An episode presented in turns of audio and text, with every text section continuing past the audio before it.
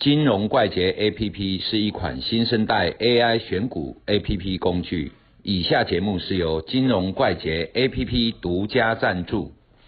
我们之前都时常一直，譬如说跟小宁，我们都常常教用户怎么样去。干女儿，我来黑不西啦，当不微困啦，嘿，就是一直解释说哈，我们怎么停损嘛，停损就均价线嘛对，大量去开盘价线。嗯那我们今天有最近有提到停利的方式嘛？我今天如果做当冲，如果今天拉到涨停，我当冲的很简单嘛，当涨停就卖掉了。但是它没有拉到涨停的时候，嗯，没有拉到涨停，我永远不会卖在最高点。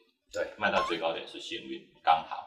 所以是不是掉下来之后再拉起来，没有过高点，我就先离开。其实哈、这个东西出场永远都是最难的啦。为什么你知道吗？我跟你讲，进场错了就算了，嗯，就很好，错了就停损嘛就给人家付钱就了事。赚钱的时候哦，最为为什么？你永远不可能平在最高点。比如说，已经你九十五块买的，来到一百块，那、你要不要卖？哎，你卖掉，等一下跑到一百零二，你有瞪兜啊？嗯，哎，一百块没卖，等一下掉到九十八，你卖在九十八，你还一样更多啊。所以说哈、什么卖会卖的才是师傅哈、那是胡乱的啦。因为卖其实是最难抉择的，尤其在短线的部分啊。我记得我之前在上节目啊，邱庆怡主持人就跟我问我，一直在问我，哎，我们哪时候卖？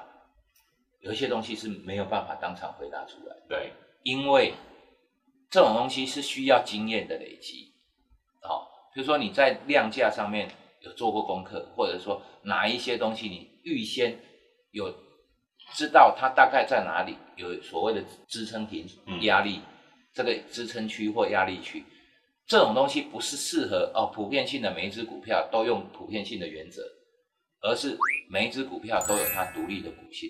那如果你这只股票弄熟了，那你大概就知道啊，这这个地方大概八九不离十，啊，你有出在一个偏高的地方，嗯，所以你进场的时候，大概它每一个波段大概多远多长，心里要有底。哦，啊，一做短线呢，就是要赚两趴三趴，结果你又等它回来一点五趴，你再去卖，嗯，哦啊，大概利用探周就诶。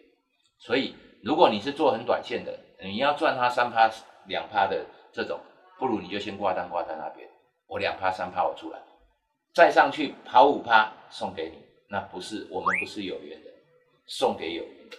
就是说我今天要赚三趴，我就设定在三趴，他拉到五趴了，那两趴就做功德，让有缘人去赚了，对对就是这样子嘛。好，今天我们谢谢阿路米跟我们解释这么多，我们今天到这里，祝各位愉快，身体健康，赚大钱。拜拜。